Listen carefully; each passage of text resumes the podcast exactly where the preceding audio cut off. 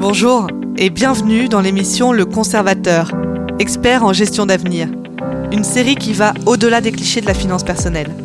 Cette semaine, nous allons parler de la situation actuelle entre bas rendement et haut risque. Heureusement, vous le verrez, une troisième voie existe. La volatilité des marchés financiers s'est accrue ce dernier trimestre. Ainsi commence la toute dernière lettre financière du conservateur, un des acteurs majeurs, historiques mais innovants, du marché patrimonial. En effet, les préoccupations sont nombreuses, la guerre commerciale sino-américaine, le Brexit, les tensions au Proche et Moyen-Orient, mais aussi des dettes de plus en plus lourdes dans un contexte de taux négatifs. Pour faire le point, retrouvons Valérie Plagnol, économiste, membre du Haut Conseil des finances publiques, qui collabore avec le conservateur. Valérie, pour commencer, est-ce que vous pouvez nous expliquer quelles sont les incertitudes à l'échelle géopolitique? Ah, autant vous dire que les incertitudes, il y en a toujours. Mais franchement, du point de vue des marchés, j'aurais plutôt tendance à parler, sinon de sérénité, du moins d'un réel soulagement cette année.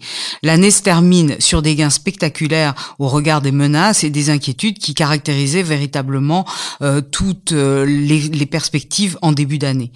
La croissance mondiale, certes, est en repli, mais elle n'a pas sombré dans la récession. Les marchés ont appris à vivre avec les revirements du président Trump, alors qu'il parie toujours sur un accord commercial quel qu'il soit finalement avec la Chine. De même, il semble bien que aujourd'hui la question du Brexit ne soit plus tout à fait aussi prégnante et qu'elle se réduise à un enjeu domestique pour le Royaume-Uni lui-même, alors même que l'Union européenne se lance dans un programme plus ambitieux, je l'espère exemplaire, qui consiste à aller vers une économie verte et la réduction des gaz à effet de serre. Le retrait américain du Moyen-Orient, la montée des tensions dans les régions euh, concernées ne se traduit pas aujourd'hui véritablement sur des tensions sur les prix du pétrole. Bref, jusqu'ici tout va bien. Euh, les marchés le doivent essentiellement au revirement des politiques monétaires des banques centrales, essentiellement bien sûr celle des États-Unis, qui d'une politique de normalisation en fin d'année dernière est revenue à une véritable politique de détente du crédit cette année.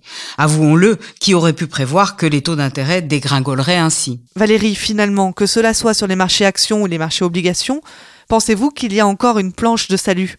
Bah évidemment, euh, c'est le revirement des politiques monétaires et surtout celles des États-Unis, comme en Europe aussi, euh, qui ont véritablement changé la donne. Alors on l'a vu dans d'autres pays, même en Chine, euh, tout ça a fait beaucoup pour soutenir les marchés. Aux États-Unis, la Réserve fédérale a bien constaté que le resserrement du crédit qu'elle avait entamé l'année dernière, menaçait le marché de l'immobilier et à l'automne, elle avait finalement vu les failles dans un fonctionnement d'un marché interbancaire encore fragile. Baisse des taux directeurs aux États-Unis, taux de réserve négatif en Europe et au Japon, reprise des achats de dettes par les banques centrales, tout cela a bien participé au soutien des marchés actions, tandis que les taux d'intérêt baissaient et même passaient en territoire négatif. Alors au printemps, on estimait qu'à peu près 18 000 milliards de dollars de dettes publiques et privées servaient des taux négatifs dans le monde, et surtout en Europe et au Japon. Est-ce que c'est un signe de bonne santé? Pour moi, c'est pas sûr. Et c'est vraiment sur ce point que le débat a été ouvert et à mon sens, il est loin d'être clos. D'abord parce qu'on se demande si les politiques monétaires sont toujours aussi efficaces et bien sûr, on s'inquiète des conséquences économiques et financières d'une telle situation, notamment pour les épargnants.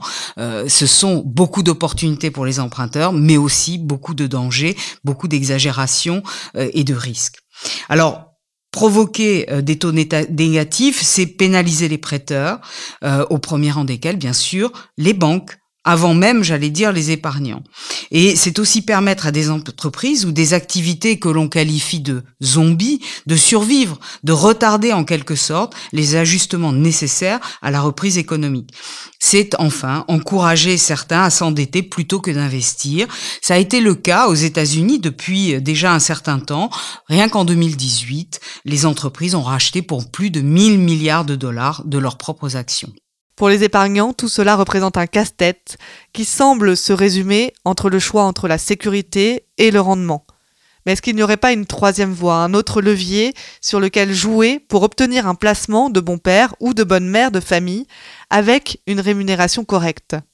Pour y répondre, nous allons nous adresser à Thibaut Guéné, directeur produit et innovation du conservateur.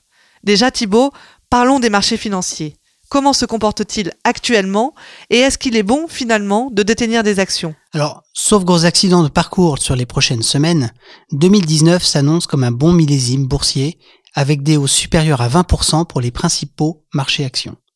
Là où l'année dernière, nous regardions à la même époque les bourses chuter de part et d'autre du globe. Ce double épisode, de forte baisse en 2018 puis de forte hausse en 2019, nous rappelle à quel point ces marchés peuvent être volatiles et qu'il convient toujours d'adopter une vision moyen ou long terme pour investir. Merci pour ce point de vue sur les actions. Du côté des obligations d'entreprise, quel est votre constat Thibault Si investir dans les obligations a historiquement été quelque chose de très profitable, et somme toute assez peu risqué, le problème est qu'aujourd'hui, en 2019, les taux de rendement de ces placements sont faibles, voire négatifs il existe principalement deux types de dettes, les dettes d'État et les dettes d'entreprise. Du côté des dettes d'État, prenons celle par exemple de l'État français, les taux de rendement n'ont fait globalement que de baisser sur les 30 dernières années. Nous sommes ainsi passés d'un rendement de 8-9% sur la dette à 10 ans de l'État français au début des années 90 pour arriver cette année à zéro. Nous avons vécu quelque chose d'historique car pour la première fois de l'histoire, le taux d'emprunt d'État français en 2019 est même passé en territoire négatif en juin dernier.